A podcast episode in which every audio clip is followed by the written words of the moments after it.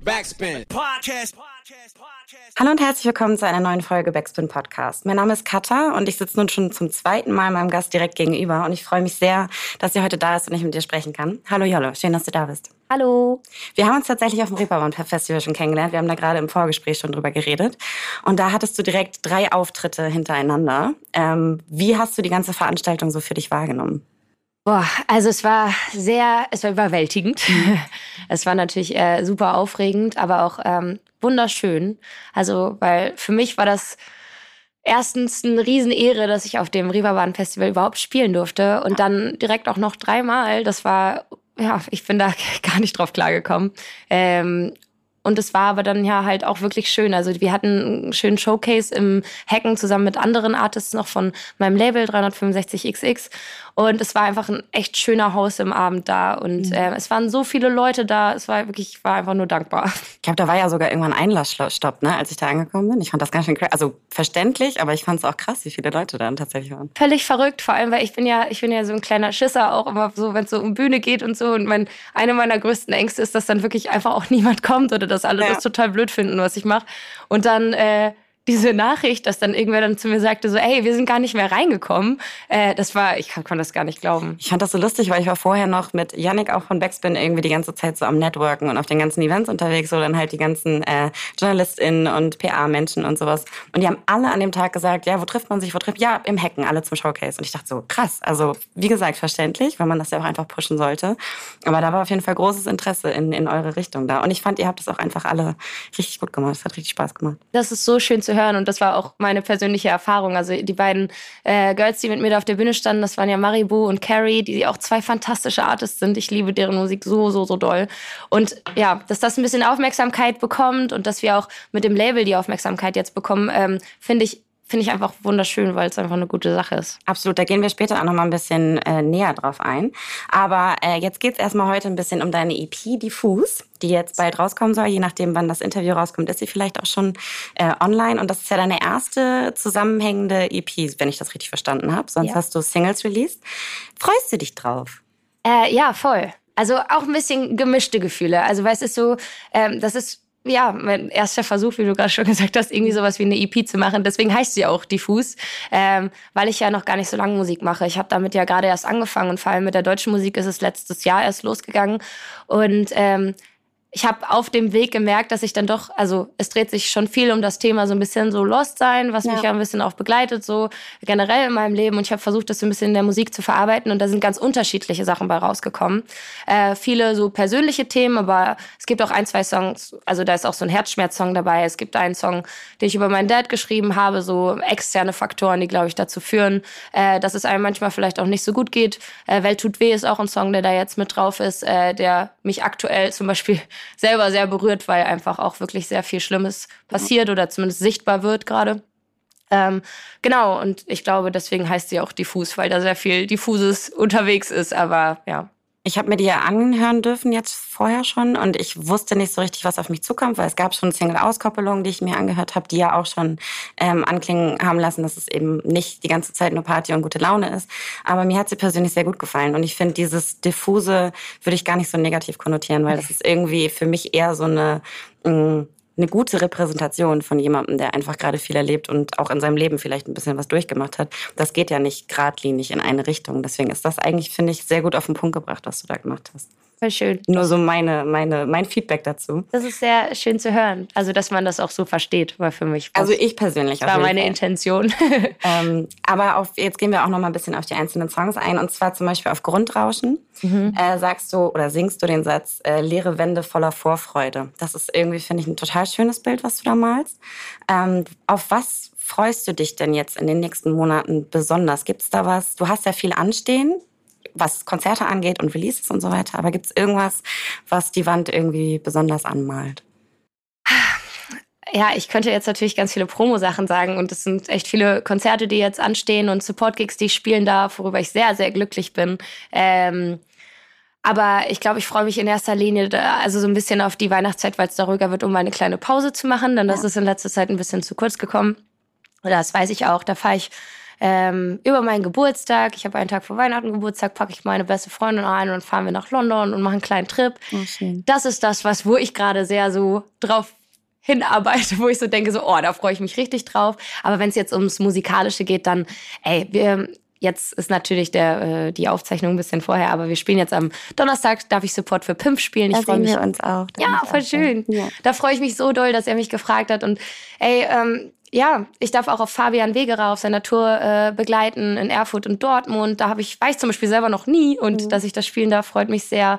Und am 14. Dezember darf ich mit Zavi hier in Hamburg. Oha. Im Molotow spielen. Das wusste ich noch gar nicht. Ja. Das ist für mich so ein Ding, wo ich mich so in Arsch beiße, weil ich den jetzt noch nie live gesehen habe. Also das jedes Mal. So. Ich weiß. Jedes Mal. Ich habe ihn auch schon kennengelernt. Wir haben auf dem Reeperbahn auch irgendwie gequatscht. Er hat mir auch ganz lustig. Er hat mir so ein äh, Katermittel von seiner äh, kubanischen Großmutter irgendwie gegeben. Also so, es war mega wholesome mit ihm da alles. Aber jedes Mal, wenn er gespielt hat, hatte ich irgendwie keine Zeit oder äh, ging halt nicht. Und alle meine Freundinnen und KollegInnen sind immer so wahnsinnig begeistert ja. von den Konzerten von ihm. Same. Also äh. kann ich nur bestätigen und äh, auch also weiß nicht, ich bin auch einfach Riesenfan von, also sowieso von seiner Musik, aber auch wie er ähm, ja gewisse Themen dann da verarbeitet. Und äh, ich komme ja nun auch ein bisschen ne, aus dem, aus dem Kosmos so mit Josi mache ich schon ganz, ganz äh, lange auch Kindermusik und ganz viele Projekte, die wir da irgendwie zusammen gemacht haben. Ähm, und die ist ja auch mit äh, Lotti vis-à-vis da auch sehr eng befreundet und deswegen wusste ich auch immer, dass er irgendwie ein ganz, ganz netter und toller Typ ist. Ähm, deswegen freue ich mich umso mehr, dass ich da mitkommen darf. Ich glaube, das ist auch eine ziemlich wholesome Crowd, vor der man dann irgendwie spielen kann. Ja, das genau macht das. auch nochmal irgendwie den Unterschied. Ich meine, das waren die letzten Artists, mit denen du jetzt zusammengearbeitet hast, auch. Aber ja, safe. Also sowieso, ich habe ganz großes Glück gerade. Ähm, es ist so ein bisschen, ja, es findet sich gerade alles so und man, mhm. das ist ganz, äh, ich glaube, ich habe das im letzten äh, Podcast mit äh, Nico und Janik auch gesagt. Das ist so ein bisschen, genauso ist es beim Label auch, aber es ist so ein bisschen wie Freunde, die Freunde mitbringen. Man mhm. weiß halt irgendwie, dass, äh, dass die korrekt sind und cool sind und so. Und das macht dann halt umso mehr Spaß. Ja, das ist eine ganz gute Überleitung, weil du jetzt gerade sagst, dass es natürlich auch intern im Label 365XX so ein Ding ist, dass man sich als äh, Female Act oder Flinter irgendwie da supportet. Ähm, du bist ja jetzt aber auch noch gar nicht so lange bei denen dabei. Gibt es irgendwas, wo du sagen würdest, das hat sich besonders seitdem verändert? Oder ist es einfach generell ähm, viel auf einmal und es ist gut, dass es jetzt ein bisschen sortiert wird dadurch? Ähm, ja, also so, ich meine, musikalisch, ich habe ja den Switch sozusagen gemacht von Englisch auf Deutsch. Die englischen Sachen waren erstmal so ein First Try überhaupt in Musik Fuß zu fassen. Ich glaube, es war so ja, äh, ich habe angefangen mit einem meiner äh, engsten Freunde dann mich mal hinzusetzen und was zu schreiben und der hat damals auf Englisch geschrieben und dann hat man halt so ein bisschen ne, sich daran getraut und dann habe ich irgendwann gesagt, nee, wenn ich es wirklich machen möchte, will ich selber schreiben und dann will ich es mhm. auf Deutsch machen. Ähm, dementsprechend ist das ja erst meine erste EP und die habe ich ja mit diesem Label jetzt angefangen. Deswegen kann ich keinen Vorher- oder Vorher-Nachher-Unterschied irgendwie festmachen. Ich kann nur sagen, dass die mich wahnsinnig doll unterstützen. Ich wirklich super viel Freiraum habe. Alles, was ich irgendwie machen möchte, darf ich machen. Ich werde krieg keinen Druck irgendwie, äh, ja, keine Ahnung, äh, habe nie das Gefühl, ich treffe irgendwie eine schlechte Entscheidung oder so. Das ist echt extrem viel wert. Ja. Und es war so der Tag eins, als das Signing äh, bekannt gemacht wurde, war dann so, alle Girls aus dem Label sind mir gefolgt und man mhm. ist sich zurückgefolgt und man hat so, man hat sich so gegenseitig unterstützt. Das ist ein wahnsinnig schöner Safe Space, den die da kreiert haben. Ja. Ja. Also ich finde das auch, ich finde es großartig, was Lena da irgendwie auf die Beine gestellt hat und was auch alle Artists jetzt irgendwie da zusammen irgendwie auf die Beine stellen. Ich war sowieso schon immer Fan von ihr, auch von ihrem Blog, den sie damals veröffentlicht hat und äh, habe das dann schon immer so im Augenwinkel verfolgt und dann, als es dann zur Debatte stand, dass das vielleicht mein Label sein könnte, habe ich mich so gefreut. Und als ich sie dann kennengelernt habe, war ich so, okay, was für eine Hammerfrau, was für eine starke Persönlichkeit und was für coole Sachen sie macht, ja. Und für mich auch, ich meine, ich bin jetzt auf der anderen Seite in der Musikszene, also irgendwie die Interviewerin da drin, aber ich finde, jeder Safe Space, der für Flintas geschaffen wird, ist irgendwie wichtig und ähm, notwendig ja auch einfach immer noch. Und deswegen Voll. alles, was da, deswegen auch das, das Showcase auf dem, auf dem Reeperbahn, das war für mich irgendwie total wholesome Space einfach, weil jeder allem, allen ja. irgendwas gegönnt hat und einfach nur Spaß haben wollte. Voll, und es war auch so, dadurch, dass wir so bunt gemischt waren, Maribu hat so richtig doll die Hütte abgerissen. ich kam dann so mit meinem diffusen ne? Ja. Durcheinander da. Und dann kam Carrie, die ähm, sehr, sehr emotionale Musik macht und wo ich einfach auch, ich stand da in einer Crowd und habe einfach geheult, ja. weil sie einfach sagt, ey, ist okay. So, wenn dich die Sachen berühren, so alles nice. Und man war so, man alle haben so wirklich komplett losgelassen. Es war sehr schön, das zu sehen. Und wir hatten an dem Tag auch noch einen richtig tollen Erfolg zu feiern. Das Label hat nämlich einen Preis gewonnen. Ja, ich weiß, ich bekommen. Oh, und das Shoutout hat mich an der Stelle nochmal an Finna und auch äh, Hauseigen hier, Falk Schacht. Ja, richtig, mhm. richtig toll. Ich war so stolz. Ich habe auch, als ich dann so Lina, Sophie und Thomas strahlen habe sehen, so, da ist mhm. mir das Herz aufgegangen. Ja, völlig verdient. Die machen einen tollen Job. Ja, also ich finde auch, ähm, ich meine, ich bin jetzt seit zwei Jahren ungefähr dabei, das ja jetzt zu machen. Und da ist, war ja das Label auch schon gegründet und das war irgendwie schon etabliert alles. Aber trotzdem geht's ja immer noch darum, dass man für Sichtbarkeit sorgt und dass man irgendwie Räume schafft und sowas. Hast du das Gefühl, bei dir ging's jetzt, wie gesagt, schnell, du bist ja jetzt noch nicht so lange ähm, auf jeden Fall in der Öffentlichkeit unterwegs, dass du genau jetzt am richtigen Zeitpunkt angefangen hast, weil es jetzt eben so schon so ein bisschen mehr Fuß gefasst hat? Ähm, ja, definitiv. Also jetzt nicht nur noch nicht nur auf das Label bezogen. Ich bin ja jetzt auch schon ein bisschen naja, ein bisschen älter. Äh, ich habe ja erstmal angefangen, ganz normal. Ich habe studiert, ich habe meine Ausbildung gemacht, habe dann einen Job angefangen in der Marketingbranche und sowas. Und das war voll wichtig für mich. Also einfach nur, dass ich diese Absicherheit habe und äh, also Absicherung habe. Ähm, und mache ja nun auch nebenbei noch so Sprecherkram, Sprecherinnen-Stuff. Ähm, und das hält mir so ein bisschen den Rücken frei. Äh, ich glaube, hätte ich das alles nicht und hätte ich auch so diese Erfahrung nicht, die ich in den letzten Jahren gemacht habe, auch so ähm, hatten wir eben ja schon mal kurz drüber gesprochen, schon privat, äh, was so Mental Health Dinge äh, betrifft, so wie ich, wie ich so mit meinen Issues umgehen kann und was so mein Selbstbewusstsein und sowas betrifft. Mhm. Ähm, dann, ich glaube, wenn ich das vor fünf Jahren gemacht hätte, dann hätte ich das nicht, würde ich das nicht hinkriegen. Ja. Also kann ich, kann ich verstehen. Ich finde auch irgendwie, ähm, sich selbst zu kennen und irgendwie auch seine Mechanismen zu kennen und so, das ist so unfassbar wichtig. Oh, ja. Und gerade wenn du dann auch, ich meine, wir stehen ja jetzt beide nicht wie andere Leute in, in, der, in dem Ausmaß in der Öffentlichkeit, aber schon alleine sich irgendwie, wie du jetzt einfach nackt zu machen und einfach in der Musik über solche Sachen auch zu reden und so, das ist ja eine riesige Zielscheibe eventuell auch. Und dann ähm, nicht, dass Leute einem irgendwie was Böses wollen, aber einfach, dass man auch selbstbewusst genug ist zu sagen, ich komme damit jetzt irgendwie zurecht, dass das in der Welt rumläuft. So. Ja, voll. Und das, also ich habe grundsätzlich schon immer den größten Respekt vor allen Leuten gehabt, die sich irgendwie öffentlich ähm, hinstellen und ihre Kunst zeigen oder Themen besprechen, die vielleicht nicht alle Leute so ansprechen. Mhm. Ähm, das ist schon nicht ohne. Ja, das merke ich jetzt. Ja. ja. Nee, aber ich finde, weiß ich nicht, man hat natürlich irgendwie einen jugendlichen ähm, Mut und irgendwie die Energie und so, wenn man früh anfängt. Aber ich finde, man merkt das dir an, dass du ein bisschen ähm, ja, nicht unbedingt gesettelter bist, aber dass du dich kennst und dass du irgendwie weißt, also ich, so alle Videos, die ich von dir gesehen habe, wie wir uns kurz kennengelernt haben, du hast einfach eine sehr spezielle Aura. Und ich glaube, vielleicht hattest du die auch vor fünf bis sieben Jahren schon, aber das ist irgendwie jetzt, ähm, wirkt das irgendwie nochmal anders auf einen. Und das finde ich total erfrischend und schön, dass das jetzt irgendwie für dich auch gerade so gut läuft. Das kann ich nur zurückgeben mit der Aura.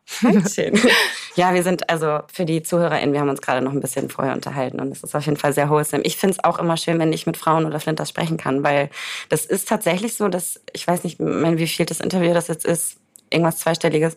Und ich glaube, ich habe mich insgesamt mit zwei Frauen unterhalten bisher. Und das äh, möchte ich auf jeden Fall ändern, ja. weil das eine ganz andere Gesprächsgrundlage irgendwie dabei auch ist. Ich merke das auch jetzt immer mehr, was für einen Unterschied das für mich macht teilweise. Also ich, ich lerne jetzt auch im Laufe meiner noch sehr kurzen Karriere ähm, immer mehr, also das, klar, es gibt viele ähm, äh, männliche Allies, so, die auch die ganze Zeit irgendwie am Start sind und einen wahnsinnig unterstützen und super sensibel sind und so. Aber jetzt heute beispielsweise, ich sag, wie es ist, ich habe einfach einen beschissenen Tag. Ja. Und das ist auch, ist, ist es auch okay. So ist es passiert viel draußen in der Welt passiert viel, das erdrückt einen voll viel und so. Und man ist dann so, und ich war gerade so, mir ist wirklich ein Stein vom Herzen gefallen, als ich so gehört habe, hey, meine Interview, also mein, meine Interviewerin ist heute eine weibliche Person und sie hat Verständnis, wenn ich hier reinkomme und ein bisschen rumheul. Ähm, das ist schon sehr viel wert. Ja, total. Und nicht nur, dass, dass man sich selbst fühlt, auch einfach, dass das Verständnis für äh, Frau sein in der Szene einfach auch irgendwie ja, da absolut. ist. Ne? Also wenn ich mit anderen Leuten rede, dann, ich hatte jetzt letztens ein Gespräch, da ging also mit einem Mann und da ging es auch um toxische Männlichkeit und es ist natürlich total ähm, erfrischend zu hören, dass es diese Perspektive eben auch von der männlichen Seite gibt. Absolut. Aber viel muss man ja selber auch einfach dann immer erklären und das hängt einem ja manchmal dann auch ein bisschen aus den Ohren aus. Ja, vor allem muss man halt immer so ein bisschen so, ein, so, so, so eine Stärke ausstrahlen, ja. um ernst genommen zu werden. Das fällt mir ganz oft auf. Also es wird immer auch immer so positiv hervorgehoben, hey, du bist immer so witzig drauf und irgendwie so, ne, das ist äh, so tough und so und dann denke ich mir immer so, ey Leute, wenn ihr wüsstet, Alter, wie, wie könnt ihr das denn nicht sehen, dass ich so ein Schisshase bin auch, ne? Gut, ich habe mir das jetzt auch ein bisschen über die Jahre natürlich so ein bisschen antrainiert, dass ähm, ich auch nicht alles so an mich heranlasse, aber es ist dann immer doch schon sehr befreiend, wenn man nicht immer so ja, die Fassade aufrechterhalten muss. Ich habe das letztes Jahr auf dem Splash gehabt. Ich sage jetzt nicht, wer das gesagt hat, aber auf jeden Fall jemand aus der, ein, ein Mann aus der Szene und der hat das gut gemeint, aber der hat zu mir gesagt, mit deinem Gesicht musst du richtig aufpassen. Und damit meinte er, dass ich so ein ähm, mädchenhaftes Gesicht habe und auch so eine mädchenhafte Ausstrahlung und dass das in der Szene gerade mit männlichen Rappern schnell diese Wirkung hat von mit der kannst halt machen, was du möchtest, weil die keine keine Power dahinter hat, kein Selbstbewusstsein, whatever. Und ich mich hat das so in dem Moment so von in der kalten erwischt, weil ich das zuerst nicht verstanden habe, was er mir jetzt irgendwie gerade damit sagen will. Und habe das aber für mich noch ein bisschen einsortiert und dachte, ja, wenn du mich kennenlernst, dann weißt du, was für eine große Schnauze ich habe. Ja fuck you, ich kann schon auch mit Rappern umgehen, so alles gut. Aber dass das überhaupt halt Thema ist, ne? Also ich so glaube, anderen Rappern sagst du nicht, wie ihr Gesicht aussieht. Wenn, oder das macht mich auch so wütend. Also es ist so, es ist so wichtig, Entschuldigung, also wie respektlos kann man sein. Ja. Also es ist so, ja, also ich das ist leider so. Man, man macht ganz viele Erfahrungen. Ne? Das ist ja, das ist ja auch jedem bewusst, glaube ich, so, dass in der Musikindustrie jetzt noch nicht alles so perfekt läuft. Ja. Deswegen freut es mich sehr, dass du auch sagst, dass du total Lust hast, auch äh, in Zukunft mehr ähm, auch über diese Themen zu sprechen und auch vor allem äh, mit Flinterpersonen darüber zu sprechen. Das ist, glaube ich, sehr, sehr wichtig, dass das gerade passiert. Und es tut sich auch wahnsinnig viel. Also ich will jetzt auch gar nicht alles schlecht reden. Mhm. Ich habe schon auch das Gefühl, dass wahnsinnig viel passiert.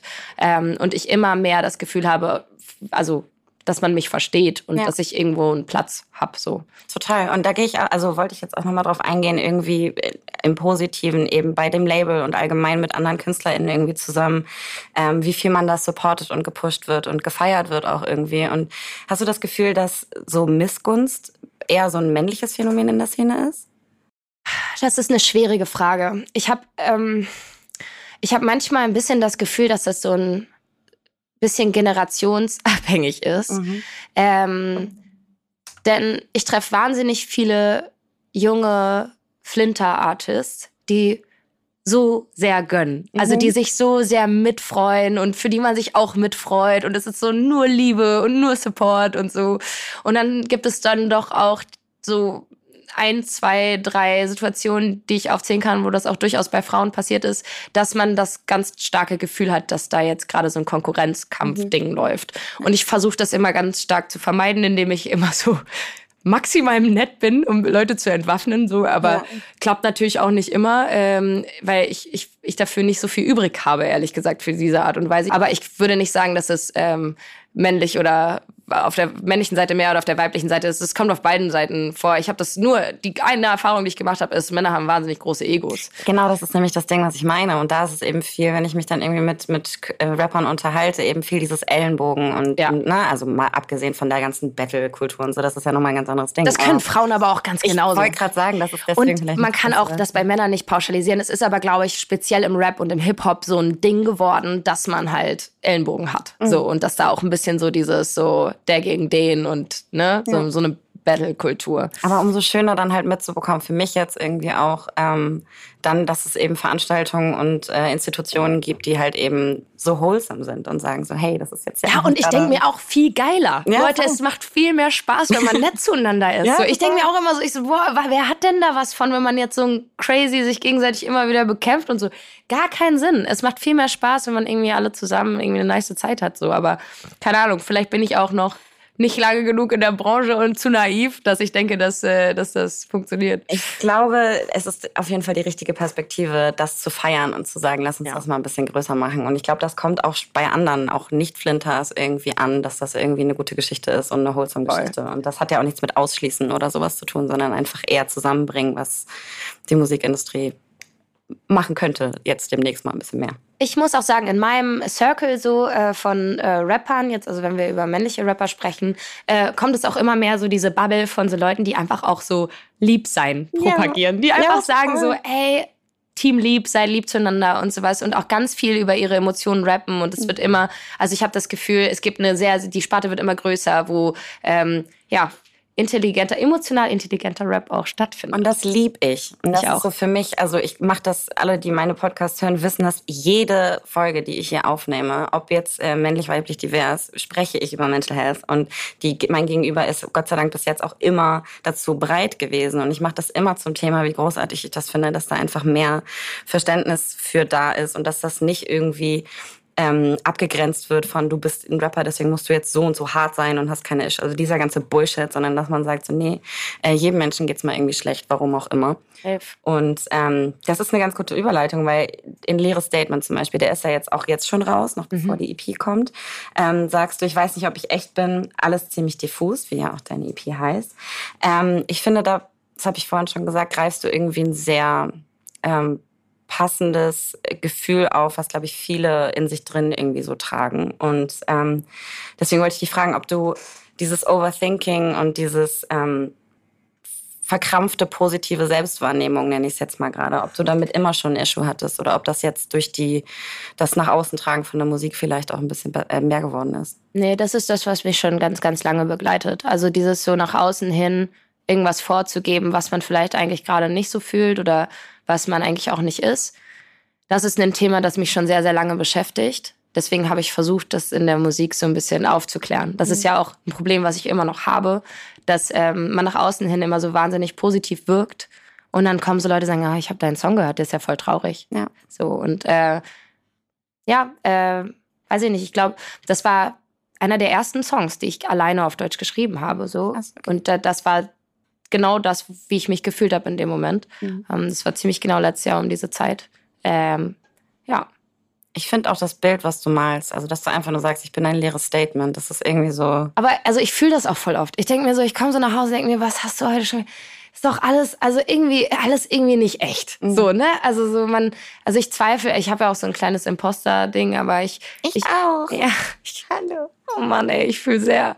Und denk mir jedes Mal, auch jetzt, ich glaube, daher kommt auch meine krasse Bühnenangst. Ich stehe dann immer da und denke mir so, boah, die machen alle so einen krassen Job. Und es gibt MusikerInnen, die ihr ganzes Leben so krass Instrumente spielen und so Texte schreiben und so. Und dann komme ich um die Ecke, so weißt du, die die dann gedacht hat, ja, ich schreibe jetzt mal irgendwie einen Text und mache jetzt mal hier und dann. Und ich denke, ich wäre eine ernstzunehmende Musikerin. Nee, so, ne? Und dann, und dann tritt jemand vor mir auf und ist einfach so fucking gut. Und ich bin so, ich fühle mich dann irgendwie richtig so, richtig wie so ein, ja, ist natürlich Bullshit. Ja. Und auch diese negative, diese negative Selbstwahrnehmung ist auch gar nicht mehr Trend.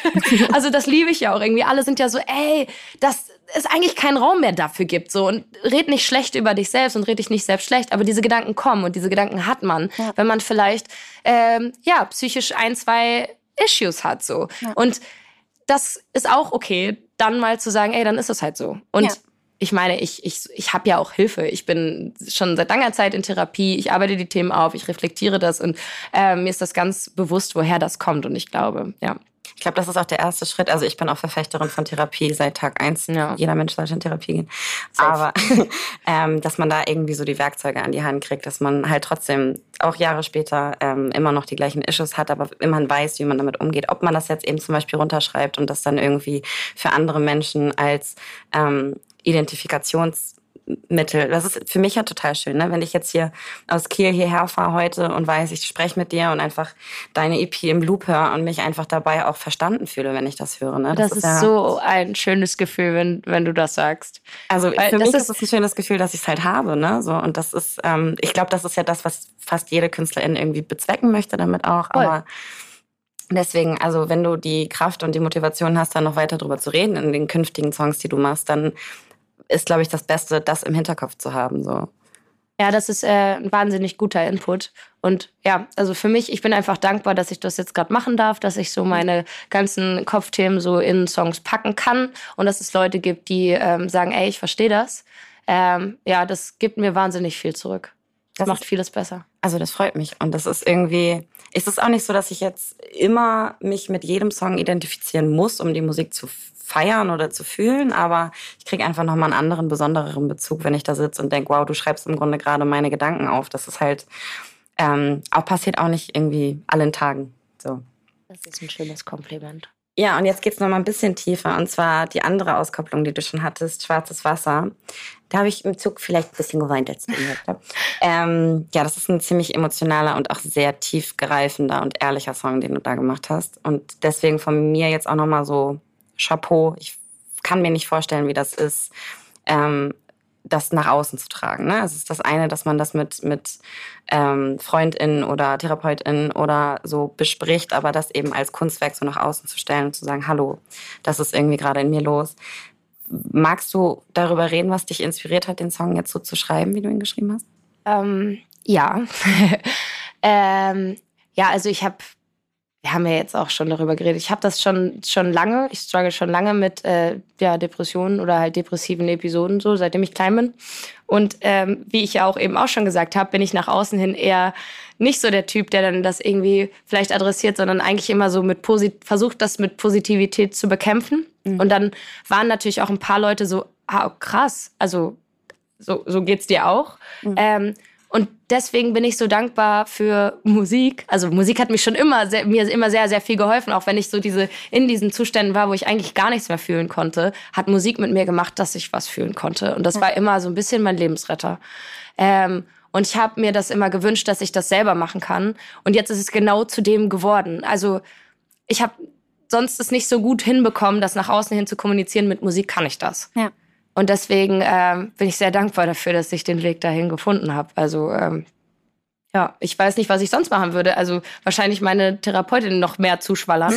Aber es ist ein wahnsinnig gutes Ventil. Ja, das glaube ich. Also viele Leute sagen ja auch irgendwie, Musik ist Therapie für sie, wenn sie Voll. das machen. Ne? Also ob jetzt also man darf, machen. Ja, man darf es auch nicht zu sehr romantisieren. Ich kenne auch die Seite, dass man sagt, dass Leute sagen so, ja, ich mache mich kaputt und hier und so und dann schreibe ich das und alles, ne, ich bin so ein kaputter Typ und das ist, äh, ist natürlich auch nicht gut. Ne? Aber ähm, ich verstehe schon, also mir fällt es auch viel, viel leichter, Musik zu schreiben, wenn es mir schlecht geht, weil ich dann einfach mehr, ja, mehr Zugang zu meinen Emotionen habe. Und Schwarzes Wasser ist ein sehr, sehr besonderes, also sehr, sehr besonderer Song für mich. Immer wenn es mir schlecht geht, höre ich den auch, weil ich dann auch, auch dazu heulen kann, so, weil es eigentlich äh, perfekt abbildet, wie ich mich fühle so in der Situation. Wenn ich das, wenn ich weiß, und so geht's mir jetzt gerade auch ein bisschen, die schlechten Gefühle kommen, obwohl alles toll ist. Es ist alles nice. Ich hab, ich darf so viele Konzerte spielen. Ich habe so viele tolle Möglichkeiten gerade. Ich sollte dankbar wie also scheiße nochmal dankbar sein so. Und dann wache ich morgens auf und lieg vier Stunden im Bett und kann nicht aufstehen. Ich kann mich nicht bewegen. Ich habe einfach Paralyse. Ich kann nicht, ich kann meine Wohnung nicht verlassen, weil ich Angst habe, unter Menschen zu gehen. Ich hab, ich, ich heule den ganzen Tag, obwohl ich keinen Grund habe, also keinen, den ich benennen kann so. Ja. Und ich weiß nicht, was ich machen soll. Also ich weiß natürlich, was ich machen soll. Ich gehe zu meinem Psychiater und lass mir Antidepressiva verschreiben, aber will's ja auch ohne schaffen. Ja. Und ähm, ja, genau darum geht's in dem Song. Äh, da sage ich ja, wie dieser dieser Zustand quasi kurz kurz davor ist, bevor das schwarze Wasser kommt. Und wie war jetzt bisher so die Resonanz darauf? Also hast du viele Nachrichten bekommen, wo Leute gesagt haben, also neben dem, dass Leute erschrocken waren, in Anführungsstrichen, dass du diese Seite irgendwie in dir drin hast, aber hast du auch so, weiß ich nicht, Nachrichten bekommen, wo die gesagt haben, danke, dass du es so auf den Punkt gebracht hast? Damit? Ja, ganz viel. Und das ist dann auch wieder, also das gibt einem, weil du eben meintest, dass es äh, vielleicht gar nicht so einfach ist, so Schwäche zuzugeben in so öffentlichem Raum Ehrlich gesagt habe ich gar nicht gewusst, was das bedeutet. Und ehrlich gesagt habe ich auch nicht erwartet, dass das Leute hören. Also in dem Moment, wo man anfängt, Musik zu machen, ich habe es nicht aus dem Grund gemacht, weil ich dachte, jetzt habe ich morgen da irgendwie, weiß ich nicht, 10.000 Klicks drauf. In dem Fall war es so, dass es echt viele Leute gehört haben so und ich krieg unfassbar viel positives Feedback. Und das, das ist dann die Legitimation dafür, dass ja. es cool war, das zu machen und das, ja, also mein Lieblingssong auf der EP tatsächlich. Danke. Meine auch. Und da muss ich einen ganz großen Shoutout geben an Morten Butt, äh, aka der Butler. Denn damals, das war eine ganz random Situation. Ich bin nach Berlin gefahren und äh, mir wurde eine Session organisiert und er war als Writer da drin. Und ich dachte, ja, wir machen halt irgendwie, ich kenne die nicht, wir machen irgendeinen oberflächlichen Song. Mhm. dann habe ich ihn kennengelernt und wir haben genau über das Thema gesprochen. Und ich war so, ich weiß nicht, wie ich das in Worte fassen soll, wie es mir da geht. Und der hat mich Schritt für Schritt durch den kompletten Song geführt und getextet und so cool co-getextet, wie, ja, also äh, er hat den Song mit mir geschrieben und ich bin da sehr dankbar für, weil ich hätte das so niemals schreiben können. Und ich glaube, dann hast du jetzt da für dich einen Grundstein gesetzt, damit du das in Zukunft irgendwie nochmal machen kannst und dich trauen kannst, weil für mich, wie gesagt, ich mag den super gerne. Ja. Leichte Kost ist es nicht, aber das muss es ja auch nicht sein, damit es irgendwie was Besonderes. Nee, muss es auch nicht immer sein. Es muss nicht immer alles lustig sein. Nee, und deswegen auch nochmal der nächste Song, Welt tut weh, hast du gerade auch schon selber angesprochen. Ist gerade jetzt sehr, sehr passend, aber für dich, du redest ja dann eben darüber, oder du fragst dich da, warum die Welt immer so wehtun muss, warum sie so gemein sein muss, sagst du da. Und du sagst aber vor allem, ich will Kunst machen, weil das alles ist, was zählt. Und das finde ich irgendwie schön, dass du das so sagst. Ähm, du hast es gerade eigentlich schon selber gesagt, aber ich frage es trotzdem nochmal. Ähm, ist Musik so dein Lebensmittelpunkt? Mhm. oder Musik machen? Also er wird es gerade so ein bisschen und er war am Anfang ähm, voll der Ausgleich. Also mhm. ähm, es waren eigentlich etwas, was sich immer sehr schön angefühlt hat. Jetzt ist es was, was auch sehr viel Druck ausübt. Also es ist, ich kann jetzt nicht mehr sagen, ja, das ist das, was ich mache, um meinen Kopf frei zu kriegen. Ja. Ähm, dennoch ganz schön, dass, dass, es, dass sich viel darum dreht. Ich habe aber, also ich sag da ja, ich will Kunst machen, weil das alles ist, was zählt. Ich mal auch sehr gerne und das mhm. behalte ich aber so für mich. Ich habe so ja. So, das ist mein Ventil, wo ich so sage, geil, da guckt keiner drauf. Ich habe zwar schon mal ein, zwei Bilder verkauft, das habe ich ganz schleunigst, habe ich das sein lassen, weil ich war so, nee, das will ich nicht auch noch monetarisieren. Total toll, dass das über, dass das wem gefällt. Aber das ist so meine Sache, die mache ich für mich. Und wenn ich mal wirklich acht Stunden den Kopf ausmachen will, dann setze ich mich in den Raum und mach, ja, und mal halt was. So. Und das ist, ähm, das ist sehr hilfreich. So. Und das ist halt auch Kunst. So. Und das, Total. das ist schön, dass, dass man das irgendwie, ja, dass man sich darüber ausdrücken kann. Deswegen die nächste Frage, was macht dich sonst noch glücklich? Dann sagst du malen. Malen, ja. Das kommt leider auch ein bisschen zu kurz gerade, weil sich eben sehr viel um die Musik dreht, aber das ist ja auch schön. Ähm, ja, ich, ich glaube, was ich da auch ganz doll zuzählen würde, ist jetzt momentan sehr viel, sehr viel entspannte Zeit mit meinen Freunden haben. Also das versuche ich gerade mir so oft einzuräumen, wie es geht. Ich habe wahnsinnig tolle Freunde, ich habe ein wahnsinnig tolles Team, die unterstützen mich wie es nur geht. Äh, und mit denen abends zu chillen und echt einfach nur rumzuhängen und eine gute Zeit zu haben, das macht mich glücklich. Das kann ich, kann ich nur so unterschreiben, geht mir ähnlich.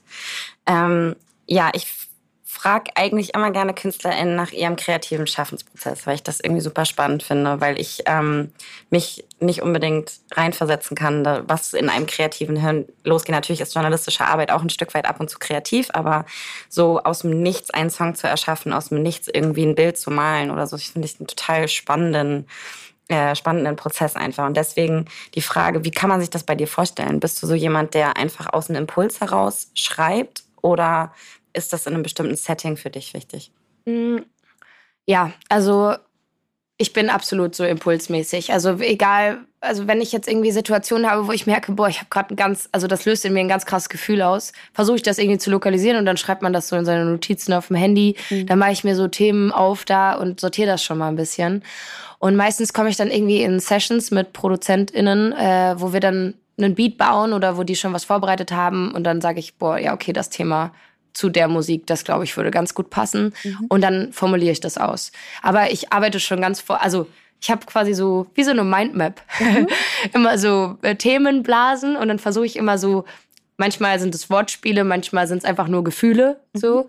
Und dann versuche ich das am Ende so zusammenzupuzzeln. Und das funktioniert bisher ganz gut. Und wie gesagt, äh, ich freue mich immer darüber, wenn dann auch noch andere Writer mit in der Session sind, weil ähm, oder Writerinnen, äh, damit ich ähm, damit man mal so eine neue Sichtweise oder einen anderen Input hat. Aber am Ende des Tages entscheide ich ja dann trotzdem, ähm, wie der Text so aussieht. Ja, und ich finde, also alleine schon das Zusammenarbeiten mit anderen KünstlerInnen ist ja auch einfach inspirierend, ne? Wenn man das gibt mir so viel.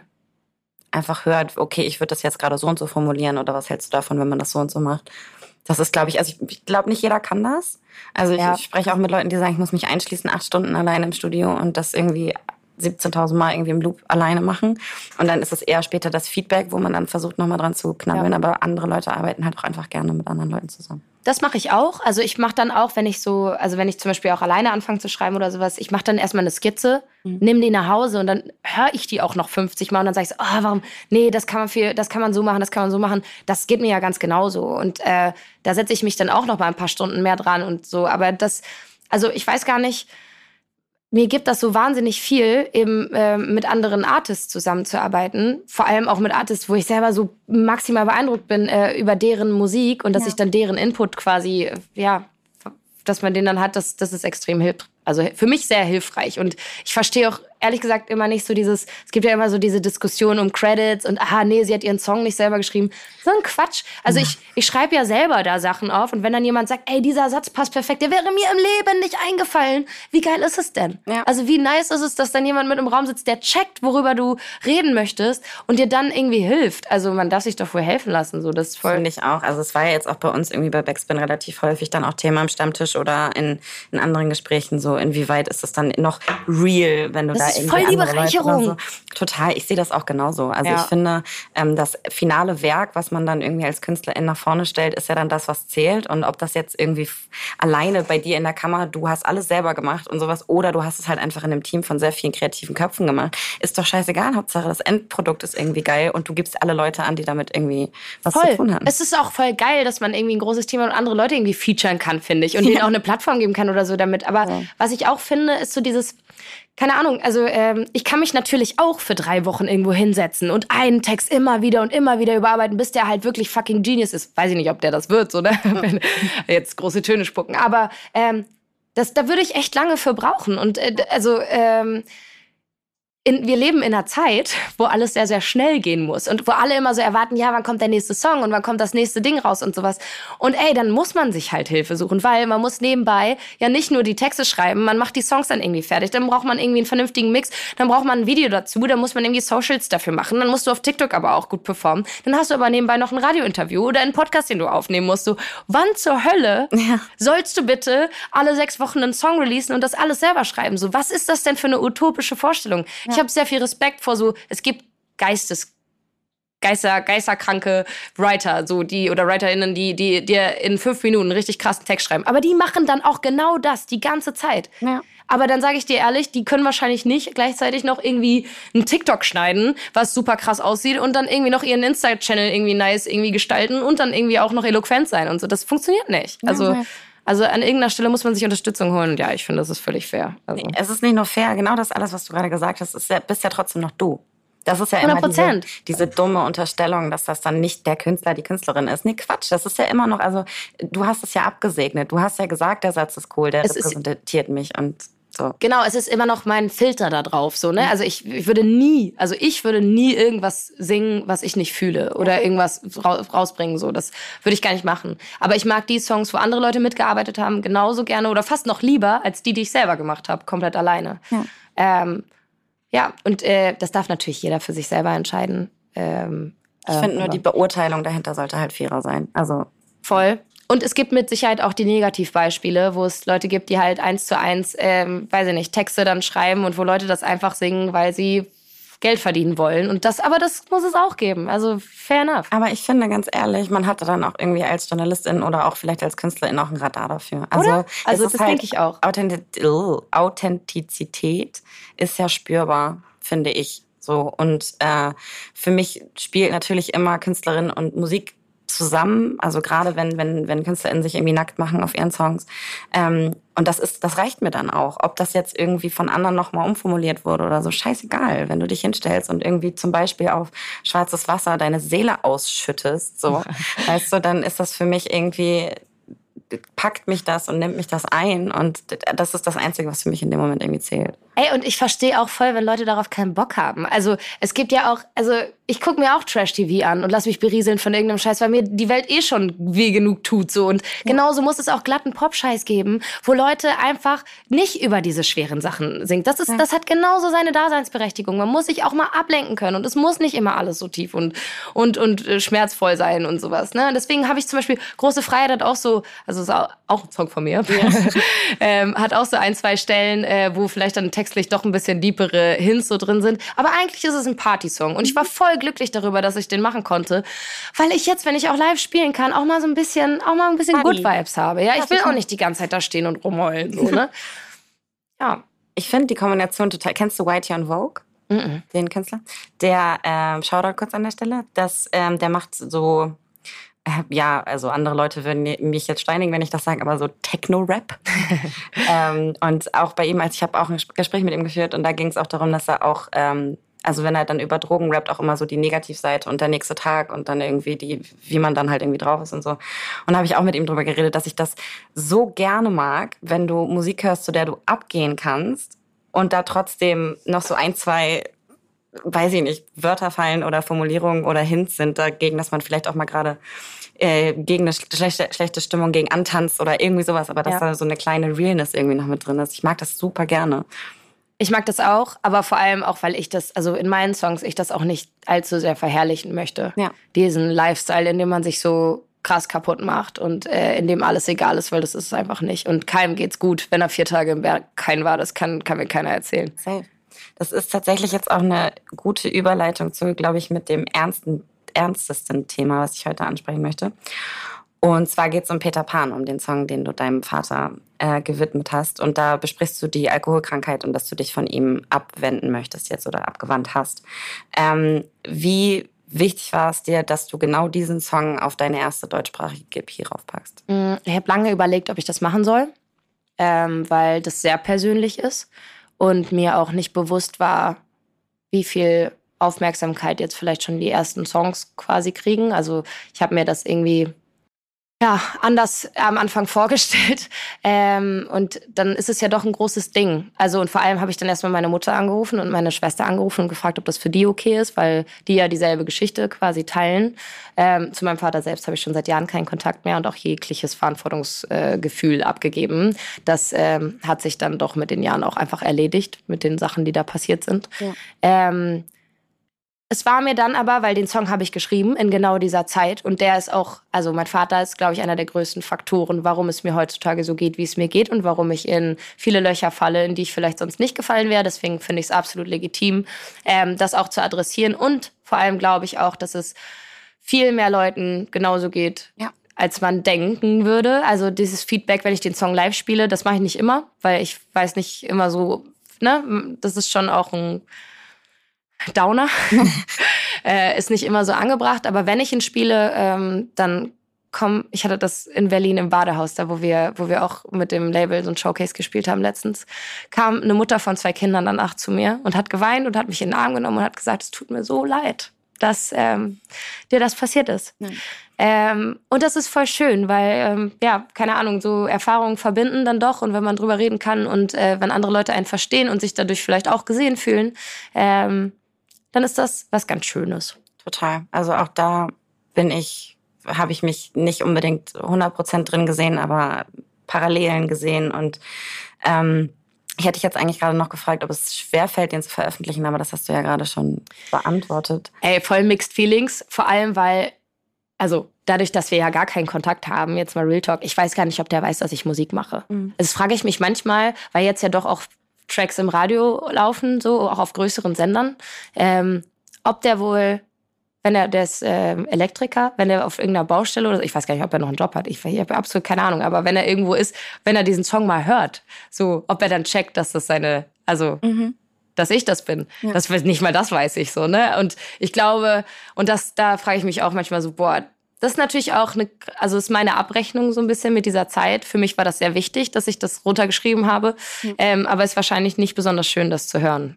Nee, aber du hast das ja aus einem guten Grund gemacht und. Ich habe absolut die, kein schlechtes Gewissen. So, also ich fände es auch verständlich, wenn man da mit Mixed Feelings rangeht, aber ich finde es genauso wichtig, das zu machen. Und das ist irgendwie, weiß nicht, als Angehörige von jemandem, mit ähm, Mental Issues oder eben Alkoholkrankheit oder sowas spreche ich auch aus eigener Erfahrung. Und es ist einfach, es ist das eine, ähm, der Person die Verantwortung dafür zu geben, was sie getan hat, und das andere, mit was für einer eigenen Verantwortung man die ganze Zeit durch die Gegend läuft. Und ja. das ist irgendwie was, was ich später auch noch irgendwie hoffentlich ein bisschen mehr adressieren kann, in was für einem ähm, du hast gerade gesagt, die Löcher, in die du fällst, fällst du, also in dir fällst du wahrscheinlich genau deswegen. Und das ist halt, ähm, ja, Angehörige machen einfach nochmal einen anderen Weg damit durch, so. Voll. Und deswegen ist es, das ist was, was ich ganz oft dann auch auf meinen Konzerten dazu sage. Kinder, kleine Kinder sind nie verantwortlich für ihre Eltern. So und das musste ich äh, ganz lange lernen. Also ich habe sehr lange gebraucht, bis ich die Tür tatsächlich zugemacht habe. Ne? Also das, ich habe ähm, so viele Chancen verteilt, das kann man sich gar nicht, äh, eigentlich gar nicht vorstellen. Und Deswegen versuche ich so ein bisschen, ich, ich komme aus Polen, äh, meine Eltern äh, sind, kommen beide aus Polen, so ich bin in einer sehr polnischen, sehr familiären Kultur aufgewachsen. Da steht Familie über allem. Ja. Und äh, ich glaube, das ist in vielen anderen Kulturen auch so. Und es muss aber die Möglichkeit geben, wenn deine Familie dir nicht gut tut, wenn die gemein zu dir sind, wenn die dich schlecht behandeln, ist es auch okay, sich davon abzuwenden. Es ja. macht dich nicht zu einem schlechteren Menschen. Und ich dachte immer, ich würde das, also ich, ich musste da wirklich, da, mir musste das jemand sagen, dass das okay ist. Mhm. Dass es okay ist, dass ich, dass, dass ich den Kontakt abbreche. So. Und ich wünsche mir, dass äh, andere Leute, die vielleicht nicht gut behandelt werden, auch verstehen, dass es okay ist, dass man sich von seiner Familie abwendet, wenn sie einem nicht gut tut. Absolut. Und ich glaube, deswegen ist das auch wieder so ein ähm, Identifikationssong für, für Leute, die das irgendwie hören. Absolut. Weil ich weiß nicht, ich finde das so schön, hatten wir ja auch vorhin schon drüber geredet, dass es irgendwie in der Rap-Szene oder auch allgemein in der Musikszene irgendwie immer größer wird, über Mental Health Issues zu sprechen und so weiter. Aber irgendwie ist es mir manchmal dann doch ein bisschen zu ähm, allgemein und es ist auch manchmal vielleicht ein bisschen trendy jetzt gerade zu sagen, dass man depressed ist oder irgendwie so, weißt du, dieses, ich meine jetzt gerade nicht unbedingt nur im Rap-Game oder auf, auf TikTok oder keine Ahnung was. Und jemand, der dann irgendwie wirklich Issues hat, sitzt da und denkt, so, denkt sich, ja, okay, alles klar. Aber deswegen sind solche Songs für mich so besonders. Also ich finde das immer so, und da bist du mit drin, da sind aber auch ganz viele andere KünstlerInnen, mit denen ich schon gesprochen habe, wenn ich das, wenn ich so diese, die Ehrlichkeit und das Bild, was da gemalt wird und ich wirklich einfach weiß, diese Person erzählt mir gerade, was sie durchmacht oder was sie durchgemacht hat. Und dann ist das auch noch was, was ich selber kenne und ich kann mich damit irgendwie identifizieren. Das hittet einfach nochmal so anders und deswegen finde ich das so ähm, schön, dass da gerade, dass das auch funktioniert, weißt du, und dass dieser Song theoretisch auch im Radio laufen könnte von dir. Ne? Das ist, finde ich, so wichtig auch einfach. Und dass es nicht nur einfach ist, ja, mir geht's jetzt gerade nicht gut. Ist auch wichtig, solche Songs, alles in Ordnung. Aber wenn das so spezifisch irgendwie ist, hat das nochmal einen anderen Impact einfach auf ZuhörerInnen, glaube ich. Ja, du hast gerade einen äh, spannenden Punkt angesprochen, äh, den ich sehr gut nachvollziehen kann. Es ist gerade so ein bisschen in, über diese Mental Health-Themen zu sprechen. Ähm, ich habe das Gefühl ganz oft, also dass ich zum Beispiel deswegen, ich mag gar nicht so gern Promo machen auf TikTok oder so mhm. für diese Songs, weil sie mir dafür zu wichtig sind. Ja. Also ich habe irgendwie gar keinen Bock, das auszuschlachten und da irgendwie so, da würde, und deswegen da nochmal Shoutout an mein Label, die sind so, dann don't do it. Ja. Wenn du kein Video zu dem Song machen möchtest, dann mach es nicht. Weil ja das fühlt sich für mich nicht richtig an. Und die Leute, die meine Musik dann hören oder die diese, ja, die kennen dann auch die Story und die können das dann irgendwie auch nachvollziehen. Ich muss das jetzt nicht, weiß nicht, gottlos promoten, damit äh, das jetzt irgendwie, weiß ich nicht, so und so viele Klicks kriegt, weil das halt für mich was sehr, sehr Persönliches ist und so. Aber ja, da, das habe ich voll häufig auch auf der Bühne, dass ich dann so denke, ah ja, ich, ich ist mir wichtig, darüber zu sprechen, aber hoffentlich denken die nicht, dass ich das, dass ich darüber spreche, nur weil es gerade in ist, darüber zu sprechen. Aber auch da schon wieder, würde ich sagen, das kann man relativ schnell ähm, rausfinden als, als Zuhörer, ob das, das gerade echt ist oder nicht. Und äh, ich hatte einmal, wenn du jetzt sagst, irgendwie, wenn du den auf Konzerten, kennst du Nora OG? Nee. Ähm, auch eine Sängerin bzw. Rapperin, in, die jetzt gerade irgendwie dabei ist, schöne Sachen zu machen. Und die macht eigentlich so ein bisschen Abtempo, manchmal so ein bisschen Reggaeton-Stuff. Äh, und die ist auch im Hecken aufgetreten letztes Jahr. Und da hat sie dann gedanced, irgendwie zu viert auf der Bühne, hatte sie eine Choreo und so. Und das war übel geil. Und dann irgendwann hat sie ähm, gesagt, ja Leute, jetzt wird's deep. Und dann hat sie Jackie Cola gespielt. Und das ist genau der Song, wie eine Mutter mit ihrer Alkoholsucht struggelt. Und sie hat das überhaupt nicht zum Thema gemacht, sondern sie hat es einfach gespielt und das ganze Publikum, ich habe mega angefangen zu weinen, weil mich das irgendwie so mitgenommen hat. Ähm, und war einfach dabei und hat es dann in dem Moment gefühlt und das mitgemacht. Und danach hat auch keiner geklatscht. Das, der Song war einfach durch. Ja. Und dann war kurz Licht aus und dann hat sie wieder in die andere Richtung weitergemacht. Und das war irgendwie so, sie hätte es auch anders machen können, ne? Jeder, wie er das irgendwie mag. Aber ja. ähm, für mich war das einfach so, okay, wow, sie hat das jetzt kurz einfach mal präsentiert, uns alle irgendwie mitgenommen in diese krasse Geschichte so. Ja. Ähm, und das einfach auch mal so stehen lassen. Und dann, voll nice. also das war für mich ein ganz, ganz besonderer Moment irgendwie. Das hat mich voll, voll mitgenommen auf eine positive Art, Art und Weise irgendwie. Und da war überhaupt nicht dieses, ja, das macht sie jetzt gerade, weil, also weißt du, es war so real in dem ja. Moment irgendwie, dass ich das total genial fand. Muss ich unbedingt mal auschecken. Ja, das ist ein kleiner, kleiner Shoutout von mir. Ähm, jetzt kommt eine Frage, die ich aus eigenem Interesse irgendwie stelle, weil ich das Gefühl kenne, wenn es bei dir so ist. Ähm, Alkoholsucht ist ja eine Krankheit. So, und das ähm, ist ja auch vielleicht vielen bekannt, dass das auch äh, genetisch ähm, vererbt werden kann. Und weil ich da selber Erfahrungen mit habe, du sprichst in anderen Songs auch über Party machen und irgendwie abschalten, Rausch haben wollen, auch vielleicht mal über eine längere Sicht. Hast du manchmal Angst davor? Wie du das machst und was für Auswirkungen wie das für dich haben kann. Voll. Ja, das würde ich sagen, ist fast meine größte Angst. Weil ich auch ähm, ein Mensch bin, der dazu tendiert, ähm, sich gerne abzulenken. Und ähm, ich ja sowieso sehr, sehr verkopft bin und immer sehr viel los ist, so ähm, in meinem Gehirn, ähm, dass ich manchmal Ruhe haben möchte. Und das geht häufig tatsächlich ähm, gut mit Alkohol. Ja.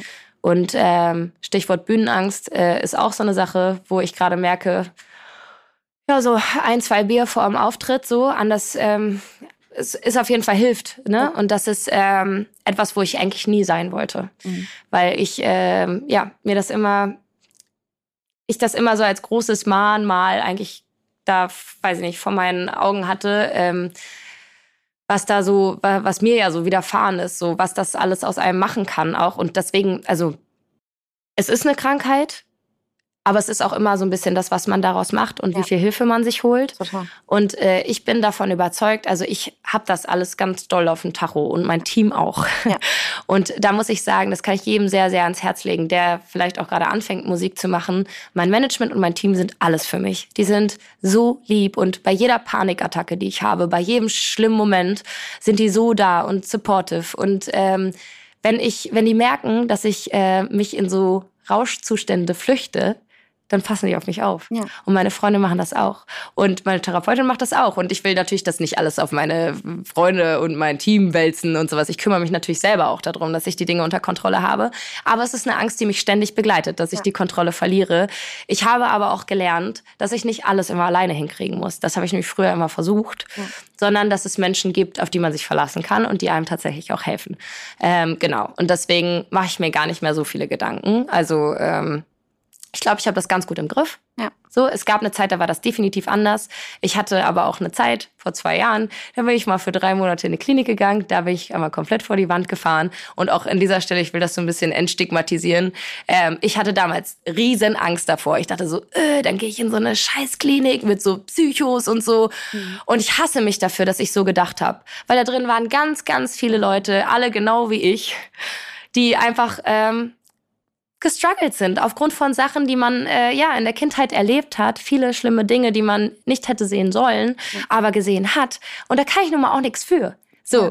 und dass ich jetzt so ein bisschen meinen kleinen, ne, so dieses dieses Päckchen da habe, ähm, so ist es halt. Und ich sehe auch immer mehr Positives da drin. Also ich glaube, ich hätte ich diese Sachen alle nicht durchgemacht, dann wäre ich auf jeden Fall gar, auf gar keinen Fall der Mensch, der ich heute bin. So, ähm, deswegen, ich kann nicht sagen, dass ich dankbar dafür bin, aber ähm, ich ähm, weiß auf jeden Fall, dass ich dadurch auch sehr viel gelernt habe. So und dass zum Beispiel mein Klinikaufenthalt war das Beste, was ich hätte machen können. Einmal drei Monate komplett rauszugehen, sich komplett zurückzunehmen, einmal raus auch aus dieser großen Stadt, aus dem Lärm, ähm, mal das Handy wegzulegen und sich einfach auf sich selbst zu fokussieren. Und ich muss sagen, ich bin dadurch sehr doll geheilt. Also ja. und ähm, ja, ich muss da noch mal sagen, meine Freunde sind wirklich ähm, alles für mich, denn die haben mich dahin gefahren, die haben mich auch wieder abgeholt, die sind da geblieben, die waren immer für mich da. Und falls jetzt jemand auch zuhört, der vielleicht selber damit struggelt oder, oder auch Angehörige oder Freunde hat, äh, die manchmal ein bisschen strugglen, ähm, es reicht einfach, wenn jemand da ist und nicht weggeht. Total. Also kann ich auch jetzt wieder nur meinen Stempel drunter setzen. Sich alles ganz genauso. Und auch vorhin, als du über die, die ständige Angst, die du irgendwie mit dir rumträgst, oder dass einfach ein ständiger Begleiter ist. Ich glaube, dass fühlt man, wenn man es fühlt. Und ähm, also versteht man, wenn man das selber hat. Und das ist, glaube ich, ähm, sich mit sich selbst so intensiv auseinanderzusetzen und auch zu wissen, ähm, nicht jeder Rausch, den man hat, äh, ist ähm, furchtbar darf man nicht, weil oh mein Gott, sondern man kann auch manchmal ein bisschen halt flüchten, wenn man das will, wenn man es halt sich anguckt. Ne? Also ich glaube, das sage ich auch immer. Ich meine, ich hatte da auch meine meine Phasen mit, wo ich das nicht so unter Kontrolle hatte und ähm, das dann auch therapeutisch irgendwie aufarbeiten musste und so. Aber ich glaube, seitdem habe ich, wie gesagt, schon wieder so Werkzeuge an die Hand gekriegt, um zu merken, okay, wie oft hast du denn jetzt diese Woche das und das gemacht und in was für einer, aus was für einem Grund hast du es gemacht? Wie, Genau Vielleicht das. nicht unbedingt ein Bier in die Hand nehmen, wenn es dir schlecht geht, sondern eher, wenn es dir gut geht. Und wenn dann das drei bis viermal die Woche passiert, so what? Alles in Ordnung. Vielleicht auch mal, wenn es dir schlecht geht, aber dann dafür sorgen, dass es eben nicht so doll wird oder so. Also einfach ein bisschen lieb zu sich sein und sagen, ey, ich bin auch nicht perfekt und ich habe auch irgendwie meine Mechanismen, wie ich damit umgehen muss. So. Das ist ganz wichtig, dass du das sagst. Also, dass man nicht noch anfängt, sich selber dafür zu hassen, dass man ja. das gemacht hat, weil das macht alles nur noch schlimmer. Und ey, wie gesagt, ich bin richtig doll auf die Fresse geflogen, aber es war halt ein Learning. So. Ja, und das, was du auch gerade gesagt hast, sich die Dinge anzugucken und es dann einfach besser zu machen, ey, das ist schon so viel wert. Also, damit bist du schon so viel weiter als. als ganz viele andere Leute. Ich würde auch sagen. Und das ist so schön, weil ich habe gesehen, du hast äh, dem Kickdown Magazin ein Interview gegeben und da hast du dein Lebensmotto genannt, beziehungsweise ähm, sie haben dich gefragt, ob du den Sinn des Lebens hast und du hast mein Lebensmotto genannt. Du hast meinen Spruch gesagt. Gesagt, life's a bitch and then you die. Und ich finde das so nice, dass ich in dir jemanden sehe, der versteht, dass dieser Satz gar nicht so depressing ist, sondern eigentlich eher, also so habe ich es jetzt auf jeden Fall wahrgenommen. Ja, ja, voll. Einfach eher so, selbst wenn du irgendwie durch die Scheiße gegangen bist und auch vielleicht in Zukunft noch durch die Scheiße gehen wirst, das ist halt fucking Leben und mach das Beste draus. So. Voll. Das ist eigentlich voll die voll der positive Satz, aber ich merke das so ganz oft, wenn ich das anderen Leuten sage, sind die immer so, oh Gott, das ist ja voll depressing irgendwie. Und ich so, nee, ist halt realistisch. So. Ja. Ja, voll. Ich habe, äh, ja, Laurin, ein Kumpel von mir, der hat den mal gesagt und ich war so, boah, ja, es ist so, es ist so wahr. Ja. Es ist natürlich auf eine Art ein bisschen, wie soll ich sagen, wie nennt man das? Theatralisch oder so, keine Ahnung. Nee, wie nennt man dieses Wort, wenn man sagt, es ist so ein bisschen, fällt mir jetzt nicht ein. Aber Melodramatisch, ich weiß nicht, was du kannst. Also es ist ja, es klingt, ja, das, was du sagst, es klingt negativ, aber es ist, also ich meine, es ist halt, wie es ist. Also, Ja. die Welt, also sorry, dass ich das jetzt so sagen muss, aber die Welt ist scheiße. Also es passiert echt unglaublich viel Shit und wir leben auch einfach in einer Generation, wo wir alles mitbekommen. Ey, das ist so alle Kanäle, die uns zur Verfügung stellen. Wir haben ja so einen heftig krassen Overload an Informationen, die jeden Tag auf uns einprasseln. Damit klarzukommen, ey, es ist einfach nicht okay. Guck mal, ich guck, ich guck in mein Handy, ich sehe nur sterbende Kinder. Es ist alles, uns geht's wirklich gut hier und man darf das nicht irgendwie so gegeneinander aufwiegen oder so, ne? Aber es ist einfach, der Fakt ist da, es passiert echt viel Schlimmes auf dieser Welt. Und manchmal habe ich auch das Gefühl, irgendwie, ge- ja, da muss man, also da, man muss halt für sich selber, glaube ich, Dinge finden, die einen irgendwie glücklich machen und erfüllen, damit man dem standhalten kann. Und das ist, glaube ich, die Definition vom Sinn des Lebens, also zumindest meine, dass man äh, zumindest für sich selber das Gefühl hat, okay, es ist okay, es ist okay, es ist okay. Total. Und einfach auch irgendwie die Sichtweise, jeder macht das jetzt zum ersten Mal gerade und irgendwie muss da seinen Weg drin finden. Und das ist, weiß ich nicht. Ich, ich finde halt nicht, dass das, ähm, also ja, ich finde, das ist realistisch und einfach äh, deswegen auch besser umsetzbar, wenn man sagt, jeder hat seine eigenen Kämpfe zu kämpfen. Und das ist, wie du sagst, irgendwie auch mit dem Overload und allem, was um einen rum irgendwie passiert. Man muss ja konstant die ganze Zeit gucken, wo bin ich hier jetzt gerade und wie gehe ich mit der Situation um? Voll. Wie geht's mir jetzt irgendwie gerade damit, weil du, man steht sich selbst am nächsten irgendwie an der ganzen Geschichte. Ist natürlich auch jetzt mit dem, was du angesprochen hast, man kann natürlich auch viel machen, was Awareness und sowas angeht, aber vom introspektiven, wie bin ich jetzt gerade hier, wie stehe ich jetzt gerade hier, wie fühle ich mich damit, wie kann ich damit umgehen, dass da, ich glaube, wenn das erstmal geklärt ist in dem Umfeld, in dem du drin bist, dann hast du die halbe Miete halt irgendwie schon damit. Absolut. Anders, also wenn du es anders machst, ist halt auch niemandem damit geholfen. Das ist so, äh, wenn es dir selber nicht gut geht und du die Sachen nicht machen kannst. Also ich erlebe das immer wieder. Ich komme immer wieder an den Punkt, wo ich ein bisschen, ein bisschen zu viel mache. Dann will ich da noch irgendwie ein Projekt mit Viva Con Agua machen. Dann habe ich da irgendwie noch ein feministisches Flinter-Projekt, was ich gerne supporten möchte. Und dann ist das und dann ist das und dann ist das. Und dann sitze ich da, habe drei Panikattacken, heul nur rum, dann bringe ich auch niemandem was. Und das ist halt so, deswegen erstmal schauen, dass man sich selber auch ein bisschen schützt. So. Und ich zum Beispiel versuche immer so in meinem Rahmen das zu machen, wie, wie, so, wie, wie ich es halt kann. So. Ja. Und mir, es ist gerade schwierig bei soziopolitischen Themen, weil man dann das Gefühl hat, man kann immer irgendwas machen und man muss da helfen und man muss die ganze Zeit, ja, es ist schön, wenn man es kann und wenn man es macht, aber ähm, auch immer noch auf sich selber achten ist auch Total. wichtig. Finde ich auch. Und das ist, ich glaube, das kann jeder halt für sich selbst am besten einschätzen, wie viel Kraft man da noch über hat für andere Sachen. Und ich habe auch das Gefühl, dass irgendwie gerade zumindest die Leute, denen ich folge, beziehungsweise mit denen ich äh, mich in sozialen Medien umgebe, auch immer wieder betonen, wenn das jetzt gerade zu viel ist, ist es auch okay, wenn du da jetzt nicht irgendwie eine Kachel postet, postest oder was auch immer, sondern einfach jeder achtet jetzt gerade darauf, wie er oder sie am besten damit umgehen kann. Und wenn da eine Kraft dafür da ist, das zu machen, umso besser. Dann auf jeden Fall go for it. Aber weiß ich nicht, genau das, was du gesagt hast, man darf halt auch nicht unterschätzen, wie viel man auch eigentlich selber mit seinem Stuff zu arbeiten hat und irgendwie, Naja, und also jetzt so Stichwort gerade aktuelle Themen und ähm, das auf Social Media, also in was für einer Verantwortung auch man als Artist zum Ja. Beispiel steht, gewisse Themen anzusprechen. Ähm, das ist genau das. Ich setze mich mit ganz vielen Dingen auseinander und ich habe jetzt das Glück, dass ich inzwischen auch ein bisschen Geld verdiene mit dem Stuff, den ich mache und ich setze mich damit auseinander, wo ich spenden kann, was ich tun kann und sowas. Aber ich mache das manchmal auch einfach gerne für mich, Ja. denn ich kann nicht immer, ich kann nicht immer ab was, was dann auf mich zukommt, zukommt, wenn ich mich äußere. So. Äh, Und das muss auch okay sein. So, und jeder tut halt das, das, was er kann. Ich glaube, ja. ja, man muss ja auch einfach mal verstehen, dass da immer noch Men Menschen hinterstehen, die irgendwie Und deswegen ja. an dieser Stelle auch meinen größten Respekt an alle Leute, die echt Bildungskontent machen auf äh, allen möglichen Plattformen. Äh, für mich ist da zum Beispiel äh, Helene Fares eine sehr, sehr krasse Hausnummer, wo ich mich immer sehr gut informiert fühle, wo ich weiß, ey, die teilt immer echt krass seriöse Quellen und alles ist irgendwie durch sie verifiziert und die macht so eine krasse Arbeit. Ja. Oh, da krieg ich, da krieg ich schon wieder Gänsehaut, ne? Weil die, ach, ja. Ja, Riesenshoutout an der Stelle ja. sehe ich absolut genauso. Bin sehr, sehr dankbar dafür, dass es Menschen gibt, die diese Kraft haben, das zu machen. Ja, voll. Unterschreibe ich genauso. Jetzt aber noch mal ganz kurz eine andere Frage. Und zwar, wenn du das so für dich beschreiben müsstest, für wen ist deine EP und die Musik, die du jetzt in Zukunft machen wirst, genau das Richtige? oh, ich glaube für alle. Für alle, die sich so ein bisschen mit den mit diesen ja, oh Gott, ist das eine schwere Frage. Ja, ich glaube, so jetzt die, diese EP ist so ein bisschen, äh, richtet sich so ein bisschen an so kleine Chaos, Menschen, wie ich das bin, die vielleicht nicht immer, immer die richtigen Entscheidungen treffen äh, und vielleicht nicht. Ich weiß auch, dass es schlauer wäre, mehr zu schlafen, weniger Alkohol zu trinken, weniger auf Partys zu gehen, sich gesünder zu ernähren, zum Sport zu gehen und sowas. Und so weiter, ja. Ja, kriege ich halt nicht hin, so, ne? Ähm, ich tue mein Bestes, so. Ich glaube ja, das geht so ein bisschen an die Leute, die, die, die so ein bisschen auch manchmal strugglen. So.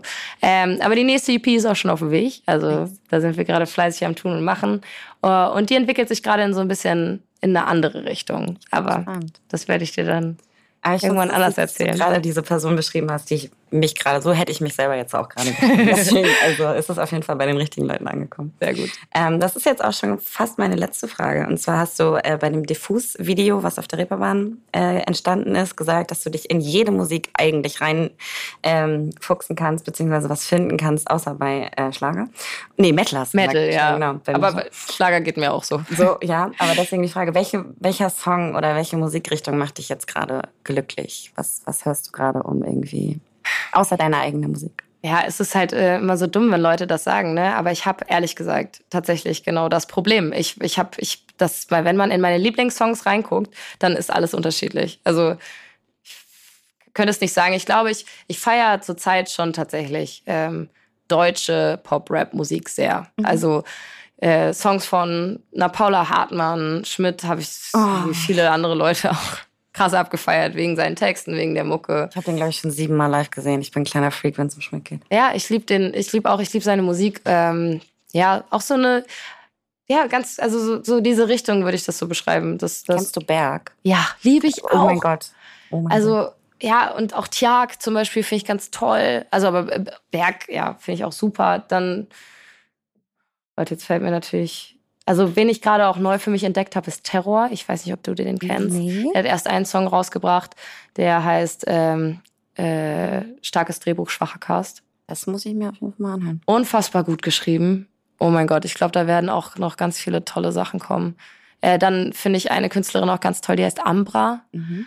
Ähm, da auch ihr, also finde ich super. Aber es ist alles deutschsprachiger. Ich würde sagen, ja, es geht in so eine Indie-Hip-Hop- aber ein bisschen mit elektronischen Einflüssen, das holt mich schon sehr ab. Ja, ist alles genau das, was ich auch irgendwie fühle momentan. Äh, jetzt kommt die letzte Frage. Und zwar, gibt es irgendwas, was du, also ich fand das Gespräch sehr schön. Ich fand, wir haben sehr viele, sehr wichtige Sachen irgendwie abgehakt und angepiekt und so. Ähm, aber was du einfach den ZuhörerInnen nochmal mitgeben möchtest, beziehungsweise worauf wir uns einfach freuen können, was Jolle die nächsten Monate, du hast jetzt gerade schon ein bisschen über den nächste EP gesprochen, aber einfach so, was können wir von dir noch erwarten? Diese Journalistenfrage, die ich jetzt stelle zum Schluss. Also erstmal kommen jetzt ganz viele Konzerte noch. Also da freue ich mich auch äh, tatsächlich sehr drauf. Ähm, paar Support-Gigs dieses Jahr noch. Ähm, wie gesagt, ähm, ich bin jetzt mit Pimp unterwegs, ich bin mit Fabian Wilgerer unterwegs, ich bin mit Savi dann unterwegs, da freue ich mich unnormal drauf und auf ganz viele Sachen, die auch nächstes Jahr kommen. Es stehen ganz viele äh, Konzerte an und aber auch Festivals, jetzt schon die ersten Bookings, was mich ganz glücklich macht. Ja. Und äh, ja, der Prozess jetzt von der neuen EP, äh, der macht auch ganz viel Spaß und äh, da kommt auf jeden Fall noch einiges. Ich bin sehr vorfreudig, ich freue mich drauf. Ich freue mich wirklich, dass du dir die Zeit genommen hast. Das hat mir sehr viel Spaß gemacht und ähm, ja, das ist irgendwie jetzt gerade für mich auch der richtige Schritt in die Richtung von Flinter Artists, ein bisschen mehr supporten und ein bisschen mehr so eine wholesome Gespräche führen, wie wir es jetzt gerade geführt haben.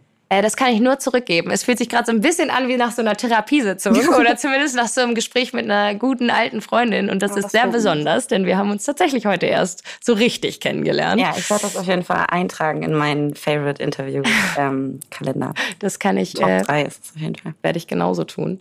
Äh, vielen Dank für dieses tolle Gespräch. Danke gleichfalls. Danke fürs Zuhören. Backspin. Podcast. Podcast. Podcast.